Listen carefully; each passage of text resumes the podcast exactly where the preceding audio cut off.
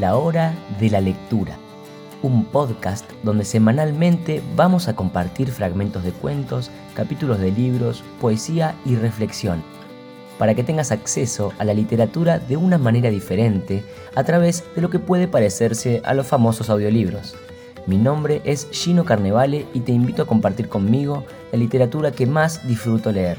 Estamos en la segunda temporada y si te gusta lo que aquí escuchás y querés y podés, te invito a colaborar económicamente a través de los enlaces que figuran en la descripción de este episodio para poder continuar semana a semana trayendo siempre algo nuevo para escuchar.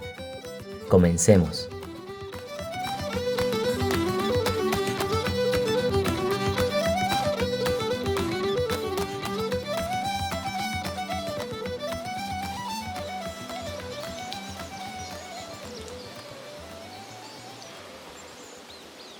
Bienvenidos una vez más a un nuevo episodio de la hora de la lectura.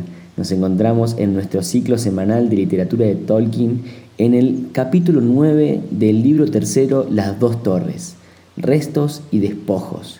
Luego de encontrar que Ortnang fue derrotada por los Ents y ver que en la puerta se encuentran con Merry y Pippin, que disfrutaron de una gran comilona con vino y tabaco para pipa, los hobbits dirigen a Gandalf y a Theoden hacia la pared norte donde pueden encontrar a Barbol. Mientras tanto, Aragorn, Legolas y Gimli se quedan con estos dos que les cuentan las aventuras desde la ruptura de la comunidad del anillo, el viaje con los orcos, la reunión con Barbol y el ataque de los Ents a Isengard. Excelente capítulo, súper detallado y con una historia nueva dentro de él mismo. Sin adentrarme más y sin tirar un solo spoiler más, nos metemos juntos a la escucha del capítulo narrado por la voz de Alexis Louvet. Allá vamos.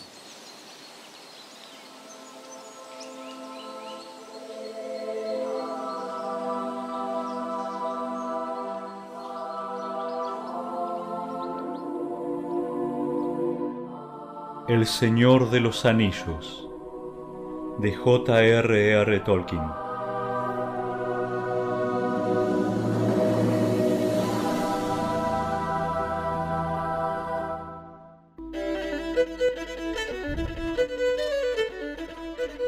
Libro tercero, capítulo 9.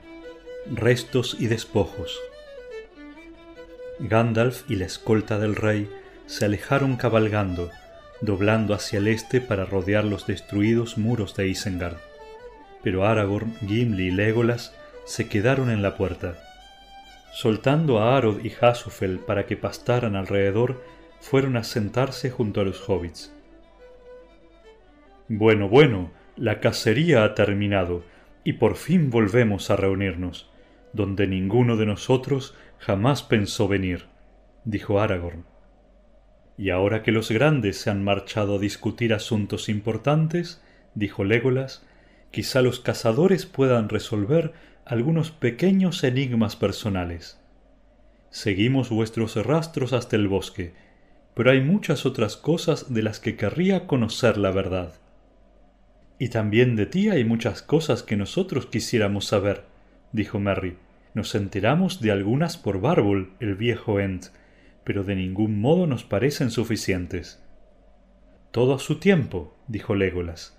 Nosotros fuimos los cazadores, y a vosotros os corresponde narrar lo que os ha ocurrido en primer lugar. O en segundo, dijo Gimli, será mejor después de comer. Me duele la cabeza y ya es pasado el mediodía. Vosotros, truanes, podríais reparar vuestra descortesía trayéndonos una parte de ese botín de que hablasteis. Un poco de comida y bebida compensaría de algún modo mi disgusto con vosotros. Esa recompensa la tendrás, aseveró Pippin. ¿La quieres aquí mismo o prefieres comer más cómodamente entre los escombros de las garitas de guardia de Saruman, allá bajo la arcada?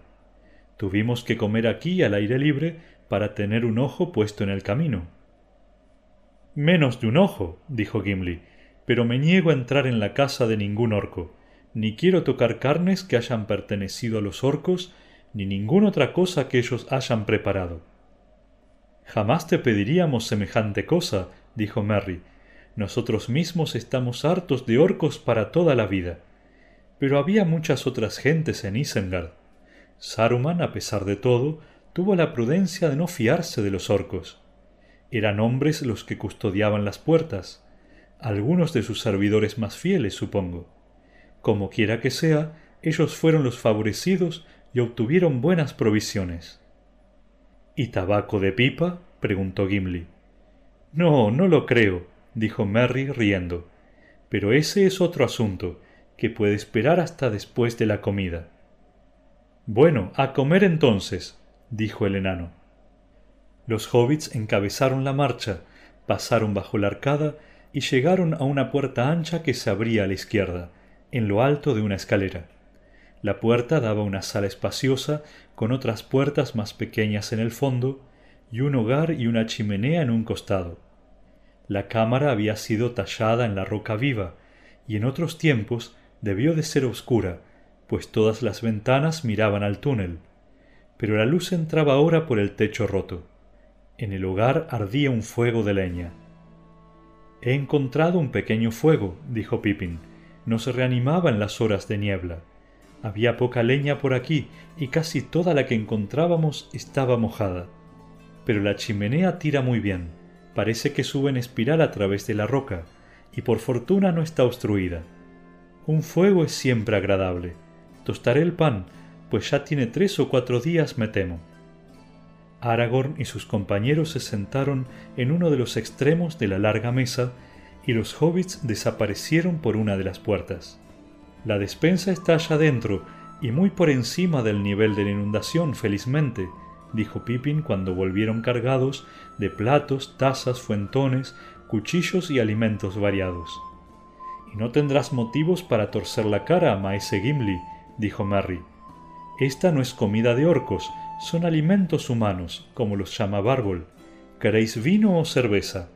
Hay un barril allí dentro, bastante bueno. Y esto es cerdo salado de primera calidad. También puedo cortaros algunas lonjas de tocino y asarlas si preferís.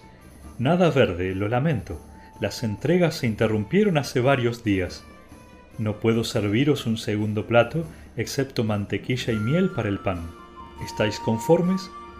Sí, por cierto, dijo Gimli, la deuda se ha reducido considerablemente. Muy pronto los tres estuvieron dedicados a comer, y los dos hobbits se sentaron a comer por segunda vez sin ninguna vergüenza. Tenemos que acompañar a nuestros invitados, dijeron. Sois todo cortesías esta mañana, rió Legolas. Pero si no hubiésemos llegado, quizá estuvieseis otra vez comiendo para acompañaros a vosotros mismos. Quizá, ¿por qué no? dijo Pippin. Con los orcos la comida era repugnante, y antes de eso más que insuficiente durante muchos días. Hacía tiempo que no comíamos a gusto. No parece haberos hecho mucha mella, dijo Aragorn. A decir verdad, si os ve rebosantes de salud. Sí, por cierto, dijo Gimli, mirándolos de arriba abajo por encima del borde del tazón. Vaya, tenéis el pelo mucho más rizado y espeso que cuando nos separamos.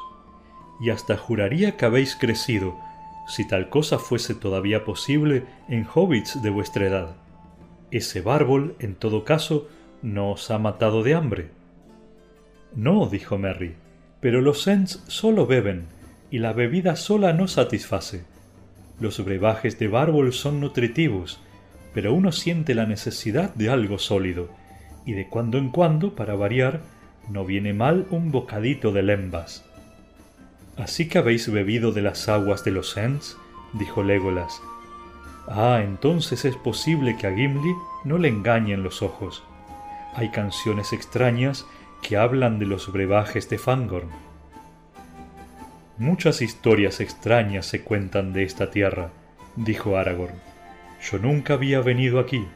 Vamos, contadnos más cosas de ella y de los Ents. Ents, dijo Pippin, los Ents son... Bueno, los Ents son muy diferentes unos de otros, para empezar. Pero los ojos, los ojos son muy raros. Balbuceó unas palabras inseguras que se perdieron en el silencio. Oh, bueno, prosiguió, ya habéis visto algunos a la distancia, ellos os vieron a vosotros en todo caso, y nos anunciaron que veníais. y veréis mucho más, supongo, antes de marcharos. Mejor que juzguéis por vosotros mismos. Vamos, vamos, dijo Gimli, estamos empezando el cuento por la mitad. Yo quisiera escucharlo en el debido orden, empezando por el extraño día en que la compañía se disolvió. Lo tendrás si el tiempo alcanza, dijo Merry, pero primero, si es que habéis terminado de comer, encenderemos las pipas y fumaremos. Y entonces, durante un rato, podremos imaginar que estamos de vuelta en Brie, todos sanos y salvos, o en Rivendell. Sacó un saquito de cuero lleno de tabaco.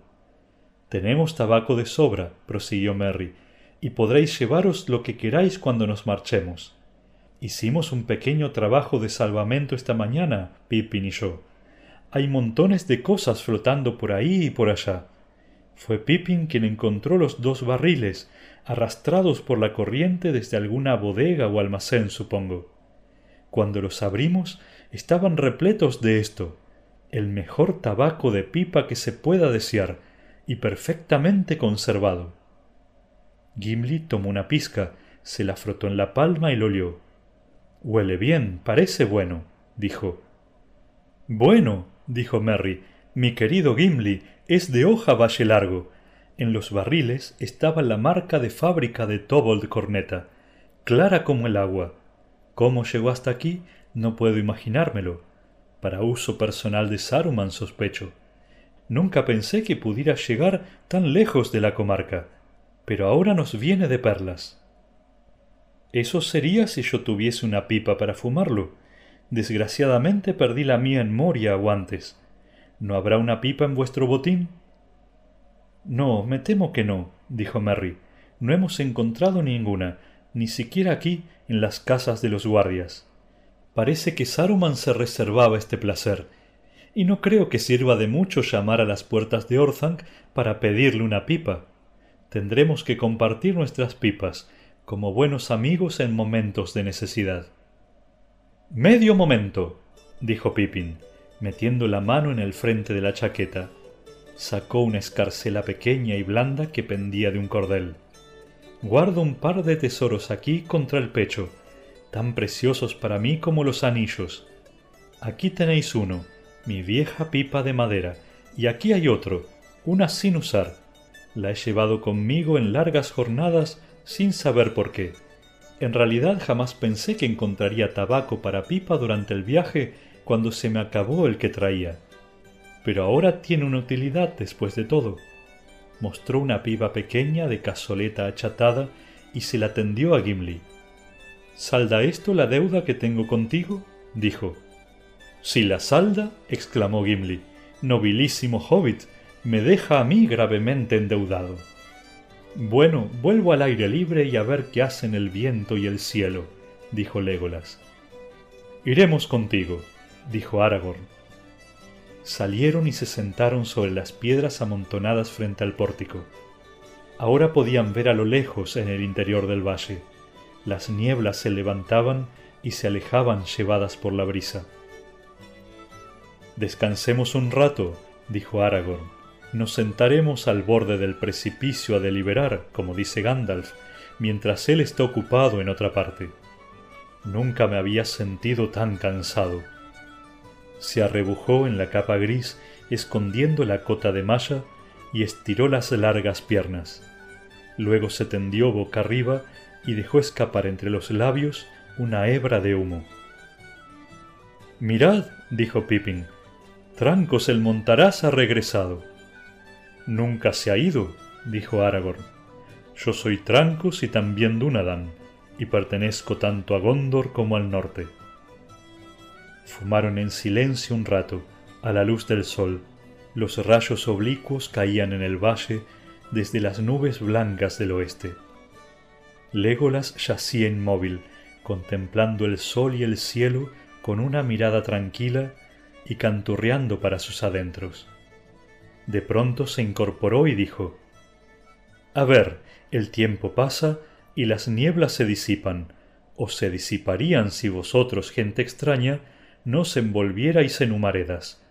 ¿Para cuándo la historia? Bueno, Mi historia comienza cuando despierto en la oscuridad atado de pies a cabeza en un campamento de orcos, dijo Pippin.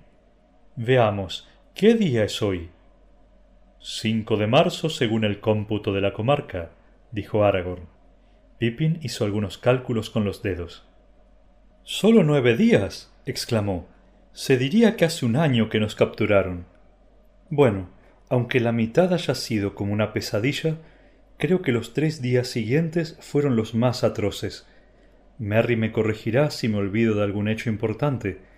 No entraré en detalles, los látigos y la suciedad y el hedor y todo eso. No soporto recordarlo. Y a continuación se puso a contar la última batalla de Boromir y la marcha de los orcos de Emin Muir al bosque. Los otros asentían cuando los diferentes puntos coincidían con lo que ellos habían supuesto. Aquí os traigo algunos de los tesoros que sembrasteis por el camino, dijo Aragorn. Os alegrará recobrarlos. Se desprendió el cinturón bajo la capa y sacó los dos puñales envainados. Bravo. exclamó Merry. Jamás pensé que los volvería a ver. Marqué con el mío unos cuantos orcos, pero Ugluk nos lo quitó. Qué furioso estaba. Al principio creí que me iba a apuñalar, pero arrojó los puñales a lo lejos como si le quemasen.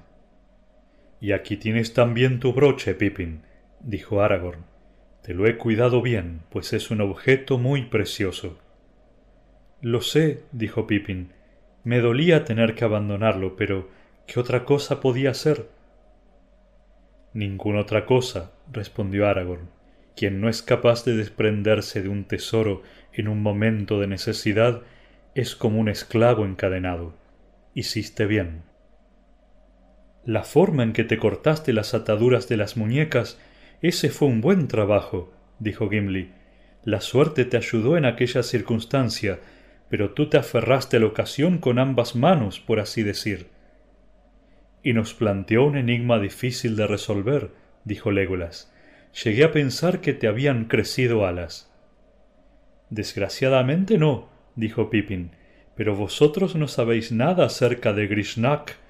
Se estremeció y no dijo una palabra más, dejando que Merry describiera aquellos últimos y horribles momentos.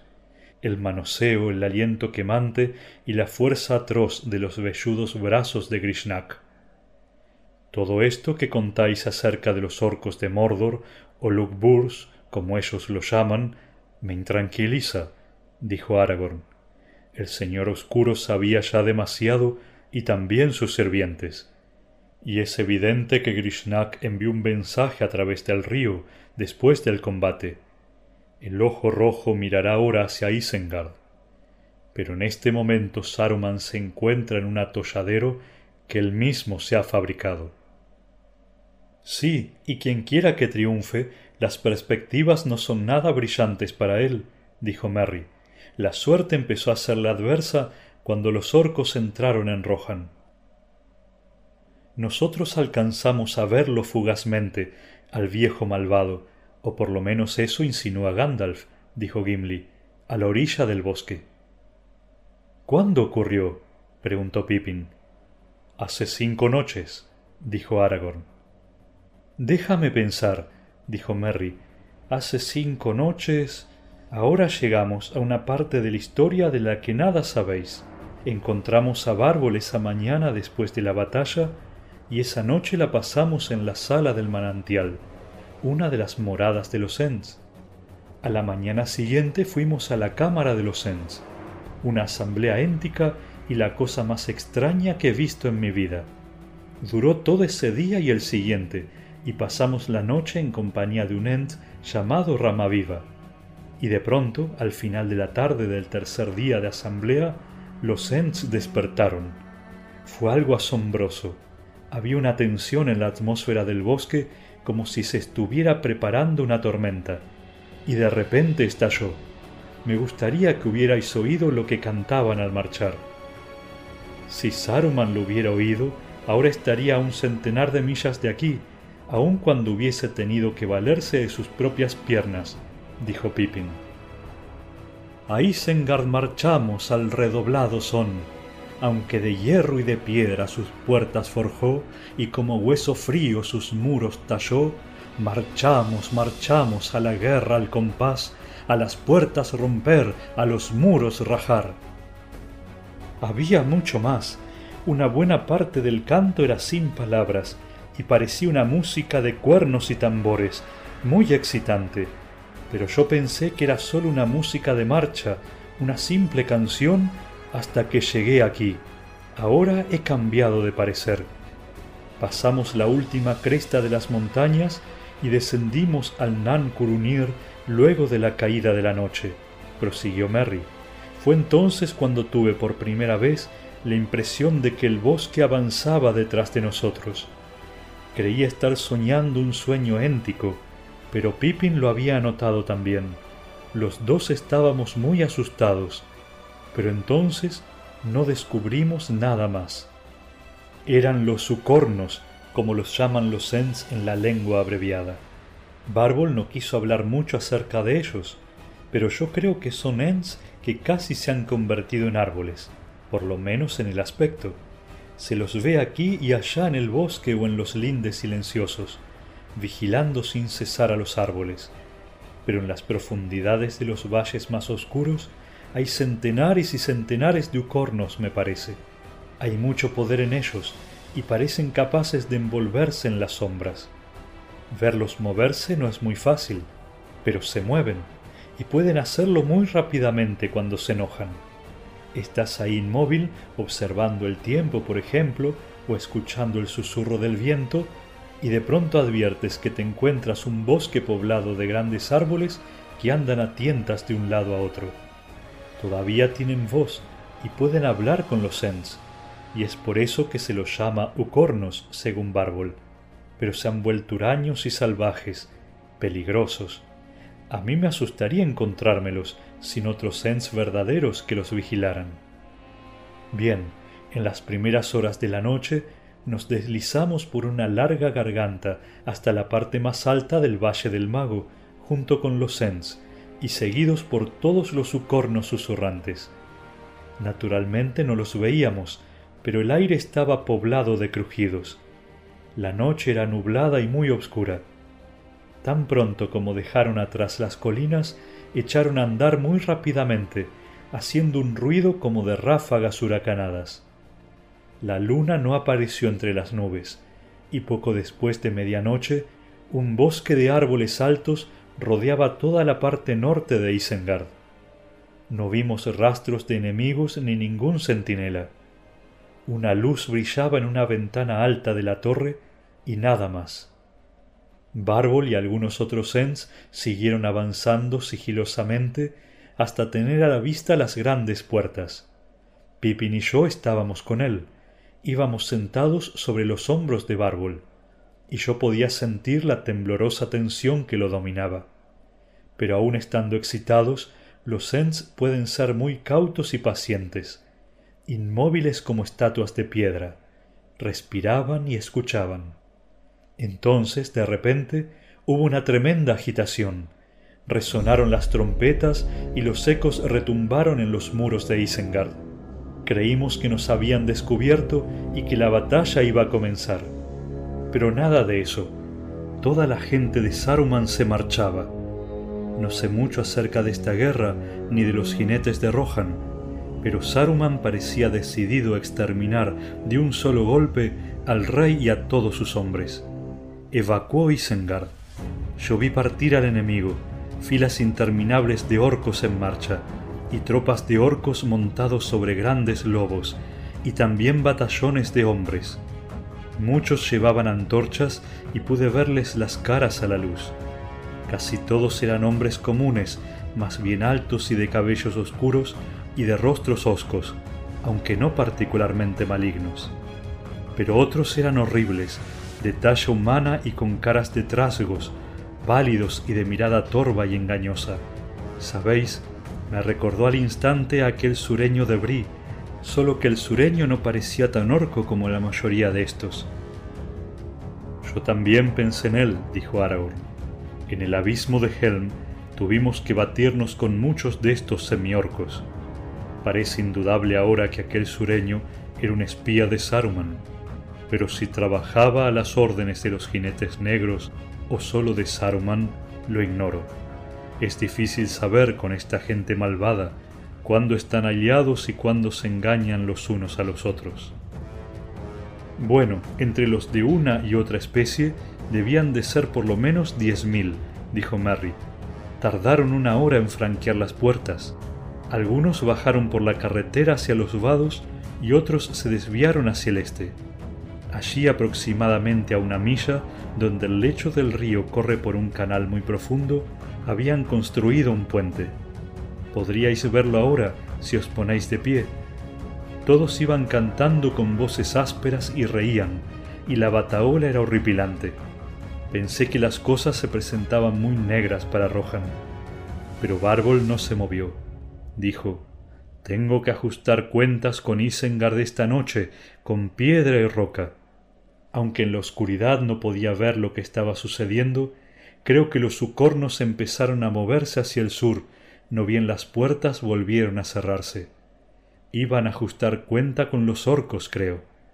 Por la mañana estaban muy lejos, valle abajo. En todo caso había allí una sombra que los ojos no podían penetrar. Tan pronto como Saruman hubo despachado a toda la tropa, nos llegó el turno. Bárbol nos puso en el suelo y subió hasta las arcadas, y golpeó las puertas llamando a gritos a Saruman. No hubo respuesta, excepto flechas y piedras desde las murallas. Pero las flechas son inútiles contra los Ents. Los hieren, por supuesto, y los enfurecen como picaduras de mosquitos. Pero un Ent puede estar todo atravesado de flechas de orcos como si fuera un alfiletero sin que esto le cause verdadero daño. Para empezar, no pueden envenenarlos, y parecen tener una piel tan dura y resistente como la corteza de los árboles. Hace falta un pesado golpe de hacha para herirlos gravemente.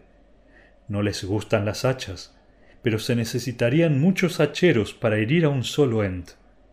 Un hombre que ataca a un Ent con un hacha nunca tiene la oportunidad de asestarle un segundo golpe. Un solo puñetazo de un Ent dobla el hierro como si fuera una lata.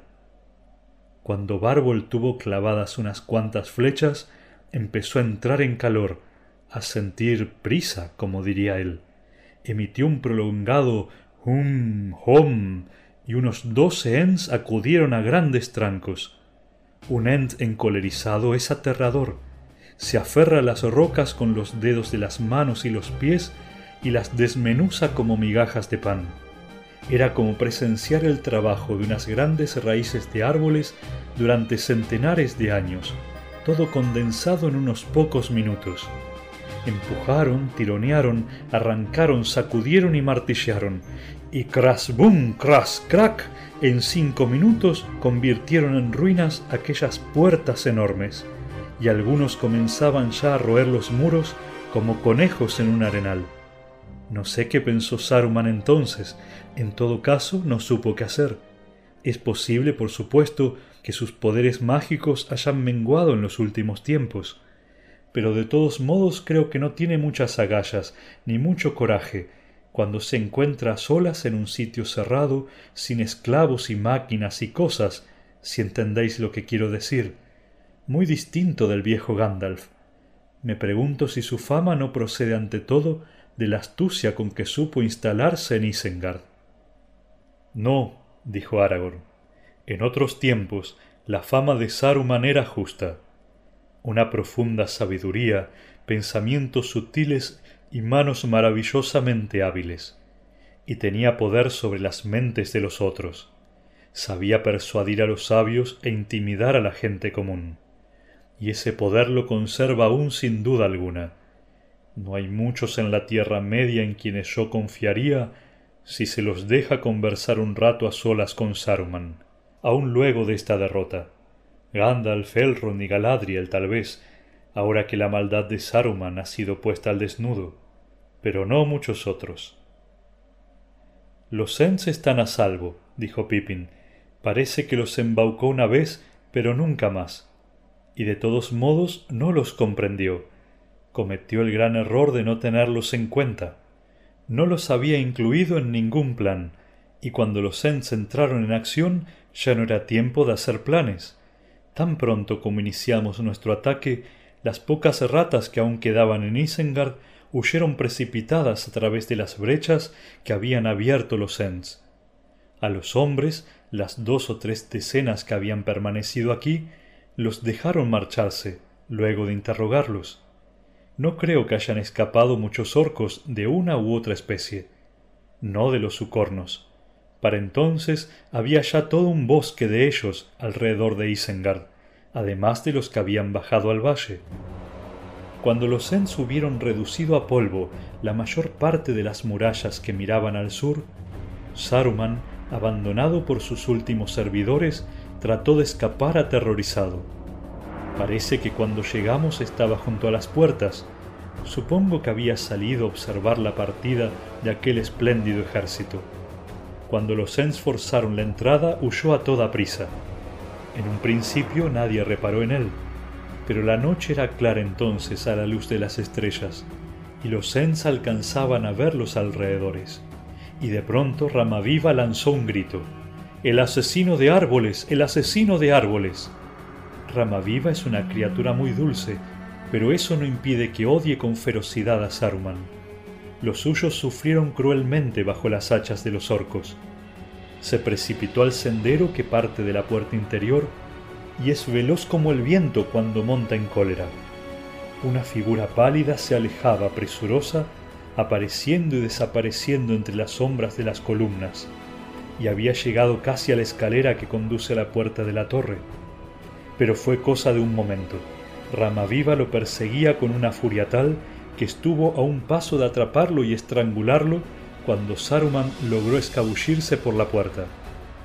Una vez de regreso en Orthanc, sano y salvo, Saruman no tardó en poner en funcionamiento una de sus preciosas máquinas. Ya entonces muchos Ents habían entrado en Isengard. Algunos habían seguido a Ramaviva y otros habían irrumpido desde el norte y el este. Iban de un lado a otro causando grandes destrozos. De pronto empezaron a brotar llamaradas y humaredas nauseabundas.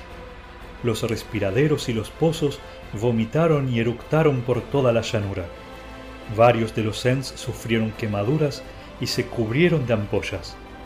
Uno de ellos, Ayal creo que se llamaba, un Ent muy alto y apuesto, quedó atrapado bajo una lluvia de fuego líquido y se consumió como una antorcha. Un espectáculo horroroso. Esto los enfureció. Yo pensaba que habían estado realmente enojados ya antes, pero me había equivocado. Solo en ese momento conocí al fin la furia de los Ents. Era asombroso. Rugían y bramaban y aullaban de tal modo que las piedras se resquebrajaban y caían. Merry y yo, echados en el suelo, nos tapábamos los oídos con las capas. Los Ents daban vueltas y vueltas alrededor del peñasco de Orthanc, feroces y violentos como una tempestad, despedazando las columnas, arrojando avalanchas de piedras a los fosos, lanzando al aire enormes bloques de roca como si fuesen hojas. La torre estaba en el centro mismo de un ciclón. Vi los pilares de hierro y los bloques de mampostería volar como cohetes a centenares de pies, para ir a estrellarse contra las ventanas de Orthanc. Pero Bárbol no había perdido la cabeza. Afortunadamente no tenía quemaduras. No quería que en esa furia se lastimaran los suyos, y tampoco quería que Saruman huyese por alguna brecha en medio de la confusión. Muchos de los Ents se abalanzaban contra la roca de Orthanc. Orthanc los rechazaba, era lisa y muy dura. Ha de tener alguna magia, más antigua y más poderosa que la de Saruman. Como quiera que sea, no podían aferrarse a la torre ni quebrarla, y se estaban lastimando e hiriendo contra ella. Bárbol entró entonces en el círculo y gritó. La voz enorme se alzó dominando la bataola. De pronto hubo un silencio de muerte, y en ese silencio oímos una risa aguda en una ventana alta de la torre. Esto afectó de un modo curioso a los Ents. Habían estado en plena ebullición. Ahora estaban fríos, hoscos como el hielo y silenciosos. Abandonaron la llanura y fueron todos a reunirse alrededor de Bárbol, muy quietos y callados. Bárbol les habló un momento en la lengua de los Ents. Creo que les estaba explicando un plan que había concebido mucho antes. Luego las figuras se desvanecieron lentas y silenciosas a la luz grisácea. Amanecía.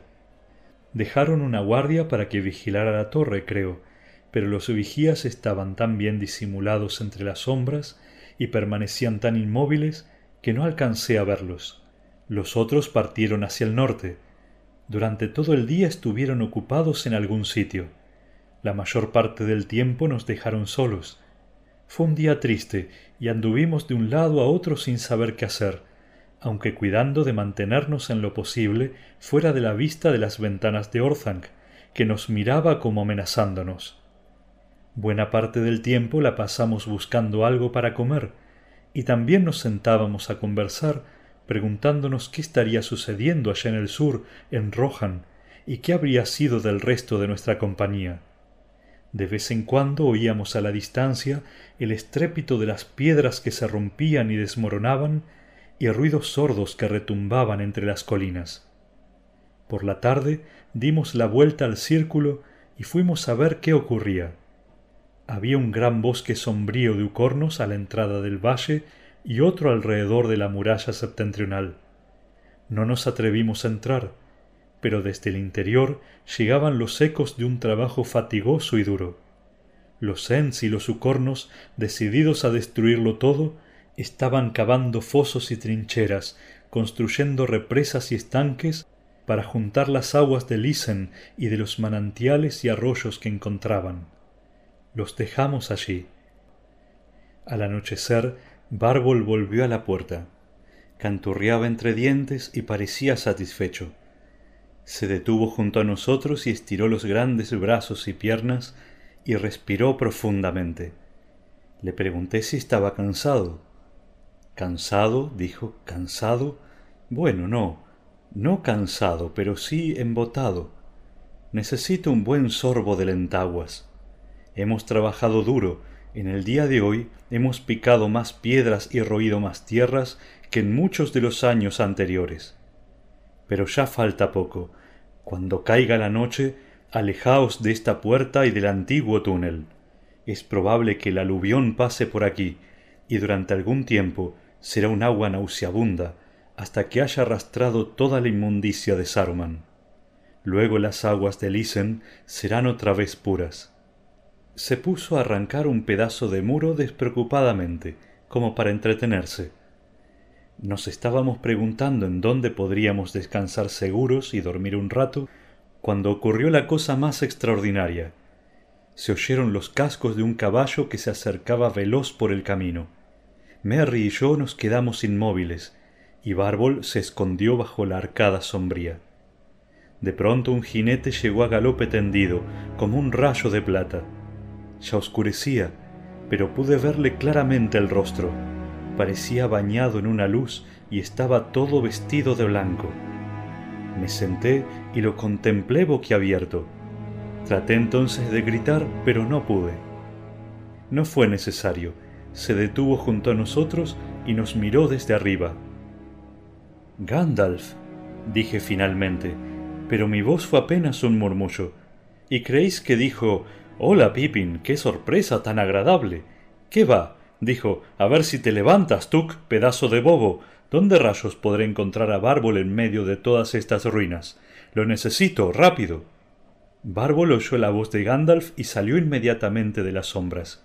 Y aquel sí que fue un extraño encuentro. Yo era el sorprendido, pues ninguno de los dos mostraba sorpresa alguna.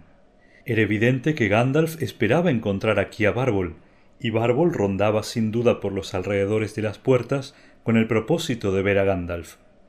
Sin embargo, nosotros le habíamos contado al viejo Ent todo lo ocurrido en Moria. Pero yo recordaba la mirada curiosa que nos había echado en aquel momento. Solo pude suponer que él mismo había visto a Gandalf o había recibido alguna noticia de él, pero no había querido decir nada apresuradamente. No apresurarse es el lema de Bárbol pero nadie, ni siquiera los elfos, dirán gran cosa acerca de las idas y venidas de Gandalf cuando él no está. Hmm, Gandalf, dijo Bárbol, me alegra que hayas venido. Puedo dominar bosques y aguas, troncos y piedras, pero aquí se trata de vencer a un mago. Bárbol, dijo Gandalf, necesito tu ayuda. Mucho has hecho, pero necesito todavía más. Tengo que enfrentarme con unos diez mil orcos. Los dos se alejaron, yéndose a algún rincón a celebrar consejo. A Bárbol aquello tuvo que parecerle muy apresurado, pues Gandalf estaba con mucha prisa y ya hablaba a todo trapo cuando dejamos de oírlos. Estuvieron ausentes unos pocos minutos, un cuarto de hora tal vez. Luego Gandalf volvió a donde estábamos nosotros y parecía aliviado y casi contento. Hasta nos dijo en ese momento que se alegraba de volver a vernos. Pero Gandalf, exclamé, ¿dónde has estado? ¿Has visto a los otros? Donde quiera que haya estado, ahora he vuelto, respondió en su estilo peculiar. Sí, he visto a alguno de los otros, pero las noticias quedarán para otra ocasión. Esta es una noche peligrosa, y he de partir rápidamente, aunque quizá el amanecer sea más claro, y si es así, nos encontraremos de nuevo. Cuidaos y manteneos alejados de Orthanc hasta la vista. Bárbol quedó muy pensativo luego de la partida de Gandalf. Era evidente que se había enterado de muchas cosas en contados minutos, y ahora estaba digiriéndolas. Nos miró y dijo «Hm, bueno, me doy cuenta de que no sois tan apresurados como yo suponía. Habéis dicho mucho menos de lo que sabíais, y no más de lo que debíais. Hm, estas sí son noticias en montón. Bien, Ahora Bárbol tiene que volver al trabajo. Antes de que se marchara, conseguimos que nos revelara algunas de aquellas noticias, que por cierto no nos animaron. Pero por el momento nos preocupaba más la suerte de vosotros tres que la de Frodo y Sam y el desdichado Boromir, porque suponíamos que se estaba librando una cruenta batalla o que no tardaría en iniciarse, y que vosotros lucharíais en ella y acaso no salierais de allí con vida. Los sucornos ayudarán, dijo Bárbol, y se alejó y no volvimos a verlo hasta esta mañana. Era noche cerrada. Yacíamos en lo alto de una pila de piedras y no veíamos nada más allá. Una niebla o unas sombras lo envolvían todo como un gran manto a nuestro alrededor. El aire parecía caluroso y espeso, y se oían rumores, crujidos y un murmullo como de voces que se alejaban. Creo que centenares de ucornos pasaron por allí para ayudar en la lucha. Un poco más tarde unos truenos resonaron en el sur, y a lo lejos, más allá de Rohan, los relámpagos iluminaron el cielo. De vez en cuando veíamos los picos montañosos, a millas y millas de distancia, que emergían repentinamente, blancos y negros, y desaparecían luego con la misma rapidez y detrás de nosotros el trueno parecía estremecer las colinas, pero de una manera diferente. Por momentos el valle entero retumbaba. Debía de ser cerca de medianoche cuando los Ents rompieron los diques y volcaron todas las aguas a través de una brecha en el muro norte en dirección a Isengard. La oscuridad de los sucornos había desaparecido y el trueno se había alejado. La luna se hundía en el oeste detrás de las montañas. En Isengard aparecieron pronto unos charcos y arroyos de aguas negras que brillaban a los últimos resplandores de la luna, a medida que inundaban el llano. De tanto en tanto las aguas penetraban en algún pozo o respiradero. Unas nubes blancuzcas de vapor se elevaban siseando. El humo subía ondulante. Había explosiones y llamaradas súbitas. Una gran voluta de vapor trepaba en espiral, enroscándose alrededor de Orthanc hasta que la torre pareció un elevado pico de nubes incandescente por abajo y arriba, iluminado por la luna. Y el agua continuó derramándose, e Isengard quedó convertido en algo así como una fuente enorme, humeante y burbujeante. Anoche, cuando llegábamos a la entrada de Nancurunir, vimos una nube de humo y de vapor que venía del sur, dijo Aragorn. Temimos que Saruman nos estuviese preparando otro sortilegio. No Saruman, dijo Pippin. Lo más probable es que se estuviera asfixiando y ya no se riera. En la mañana, la mañana de ayer, el agua se había escurrido por todos los agujeros y había una niebla espesa. Nosotros nos refugiamos en el cuarto de los guardias y estábamos muertos de miedo. El lago desbordó y se derramó a través del viejo túnel, y el agua subía rápidamente por las escaleras. Temíamos quedar atrapados en una cueva, lo mismo que los orcos, pero en el fondo del depósito de vituallas descubrimos una escalera de caracol que nos llevó al aire libre en lo alto de la arcada. No nos fue nada fácil salir de allí, pues los pasadizos se habían agrietado y más arriba las piedras lo obstruían en parte. Allí, sentados por encima de la inundación, vimos cómo Isengard desaparecía poco a poco bajo las aguas. Los Ents continuaron vertiendo más y más agua hasta que todos los fuegos se extinguieron y se anegaron todas las cavernas. Las nieblas crecieron y se juntaron lentamente y se elevaron al fin en una enorme y vaporosa sombrilla de nubes, quizá de una milla de altura. Al atardecer, un gran arco iris apareció sobre las colinas del este, y de pronto el sol en el ocaso quedó oculto detrás de una llovizna espesa en las laderas de las montañas. Todo aquello sucedía en medio de un gran silencio. Algunos lobos aullaban lúgubremente en la lejanía. Por la noche, los Ents detuvieron la inundación y encauzaron de nuevo las aguas del Isen, que volvió a su antiguo lecho. Y así terminó todo. Desde entonces las aguas han vuelto a bajar. Tiene que haber algún desagüe en las cavernas subterráneas, supongo. Si Saruman espía desde una ventana, verá solo desolación y caos. Merry y yo nos sentíamos muy solos, ni siquiera un Ent con quien conversar en medio de toda esta ruina, y ninguna noticia. Pasamos la noche allá arriba, en lo alto de la arcada, y hacía frío y estaba húmedo y no podíamos dormir. Teníamos la impresión de que algo iba a ocurrir de un momento a otro. Saruman sigue encerrado en su torre. Hubo un ruido en la noche, como un viento que subiera por el valle. Creo que fueron los Ents y los Sucornos que se habían marchado y ahora regresaban. Pero a dónde se han ido no lo sé. Era una mañana brumosa y húmeda cuando bajamos a echar una mirada y no había nadie. Y esto es más o menos todo lo que tengo que decir. Parece casi apacible ahora que toda esta conmoción ha quedado atrás. Y también más seguro, ya que Gandalf ha regresado. Al fin podré dormir. Durante un momento todos callaron. Gimli volvió a llenar la pipa. Hay algo que me intriga, dijo mientras la encendía con yesca y pedernal. Lengua de serpiente. Tú dijiste a Theoden que estaba con Saruman. ¿Cómo llegó hasta Orthanc? Ah, sí, me había olvidado de él, dijo Pippin. No llegó aquí hasta esta mañana. Acabábamos de encender el fuego y de preparar el desayuno cuando Bárbol reapareció. Oímos cómo zumbaba y nos llamaba.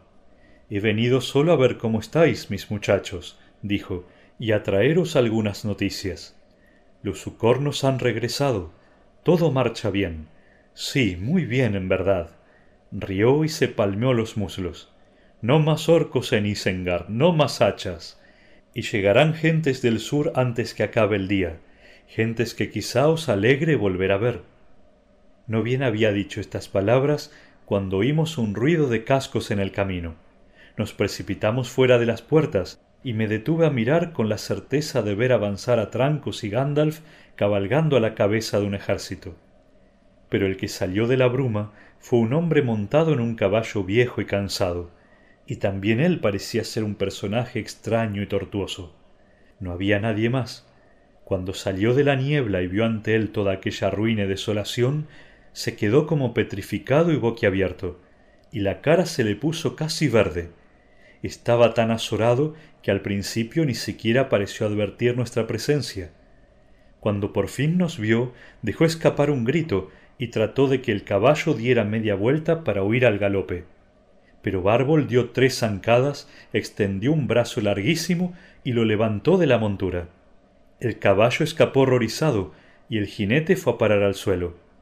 Dijo ser Grima, amigo y consejero del rey, y que había sido enviado con mensajes importantes de Theoden para Saruman. Nadie se atrevía a cabalgar por campo abierto, plagado como está de orcos inmundos, dijo, y me enviaron a mí, y el viaje ha sido peligroso y estoy hambriento y cansado. Tuve que desviarme hacia el norte, lejos de mi ruta, perseguido por los lobos. Advertí las miradas de soslayo que le echaba Bárbol y dije para mis adentros Mentiroso. Bárbol lo observó con su mirada larga y lenta durante varios minutos, hasta que el desdichado se retorció por el suelo. Entonces al fin habló Bárbol. Ah, mm, a ti te esperaba, señor lengua de serpiente. Al oírse llamar así, el hombre se sobresaltó. Gandalf llegó aquí primero, de modo que sé de ti todo cuanto necesito saber. Y sé también qué he de hacer contigo. Pon todas las ratas juntas en una ratonera, me dijo Gandalf, y eso es lo que haré. Yo soy ahora el amo de Isengard, pero Saruman está encerrado en la torre, y puedes ir allí y darle todos los mensajes que se te ocurran. Dejadme ir, dejadme ir, dijo lengua de serpiente. Conozco el camino. Conocías el camino, no lo dudo, dijo Bárbol, pero las cosas han cambiado un poco por estos sitios. Ve y verás. Soltó a lengua de serpiente, que echó a andar cojeando a través de la arcada, seguido de cerca por nosotros, hasta que llegó al interior del círculo y pudo ver las inundaciones que se extendían entre él y Orthanc. Entonces se volvió a nosotros. Dejadme que me vaya, lloriqueó, dejadme que me vaya. Ahora mis mensajes son inútiles. En verdad lo son, dijo Bárbol, pero tienes una alternativa. Quedarte aquí conmigo hasta que lleguen Gandalf y tu señor, o atravesar el agua. ¿Por cuál te decides? Al oír nombrar al rey, el hombre se estremeció, puso un pie en el agua y lo retiró enseguida. No sé nadar, dijo. El agua no es profunda, dijo Bárbol. Está sucia, pero eso no te hará daño, señor lengua de serpiente. Entra de una vez. Y allí fue el infeliz, cojeando y tropezando. Antes que lo perdiese de vista, el agua le llegaba casi al cuello. Cuando lo vi por última vez, se aferraba a un viejo barril o un pedazo de madera. Pero Bárbol lo siguió durante un trecho vigilándolo. Bueno, allá va, dijo al volver. Lo vi trepar escaleras arriba como una rata mojada. Aún queda alguien en la torre. Una mano asomó y lo arrastró adentro. De modo que ya está allí y espero que la acogida haya sido buena. Ahora necesito ir a lavarme para quitarme todo este fango. Estaré arriba del lado norte si alguien quiere verme. Aquí abajo no hay agua limpia para que un Ent pueda beber o bañarse. Así que os pediré a vosotros dos muchachos que vigiléis la puerta y recibáis a los que vengan.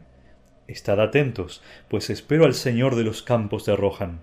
Tenéis que darle vuestra mejor bienvenida. Sus hombres han librado una gran batalla con los orcos. Tal vez conozcáis mejor que los Ents las palabras con que conviene recibir a tan noble señor. En mis tiempos hubo muchos señores en los campos, pero nunca aprendí la lengua de esos señores, ni supe cómo se llamaban. Querrán alimentos de hombres, y vosotros entendéis de esas cosas, supongo. Buscad, pues, lo que a vuestro entender es bocado de reyes, si podéis. Y este es el final de la historia, aunque me gustaría saber quién es ese lengua de serpiente. ¿Era de verdad consejero del rey? Era, dijo Aragorn, y también espía y sirviente de Saruman en Rohan.